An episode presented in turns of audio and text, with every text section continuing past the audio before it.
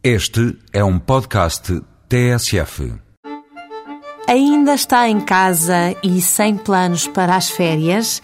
Deixe-me adivinhar: o dinheiro não sobra para o lazer. E acha caro pagar 11 euros por uma dormida?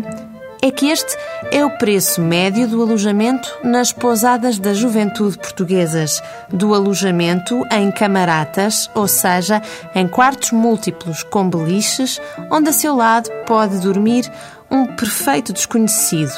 Mas lá que é barato, é um bocadinho mais caros, mas com muito mais privacidade, são os quartos duplos, os familiares e os apartamentos. O preço mais elevado que se encontra numa pousada de juventude é 90 euros a dividir por seis pessoas. Se um dos seus filhos tiver cartão jovem, nem sequer precisa de pagar mais nada, caso partilhe o alojamento com ele. Se todos os elementos da família tiverem mais de 26 anos, basta que cada um tire o cartão alberguista para ter direito ao alojamento nas pousadas de juventude. O cartão alberguista custa 6 euros e é um verdadeiro elixir da juventude dos preços durante um ano inteiro. E se tem ideia que estas pousadas da juventude são hotéis onde falta a qualidade ou a boa localização, desengane-se. A pousada de Elijó, por exemplo, inaugurou no fim de semana passado.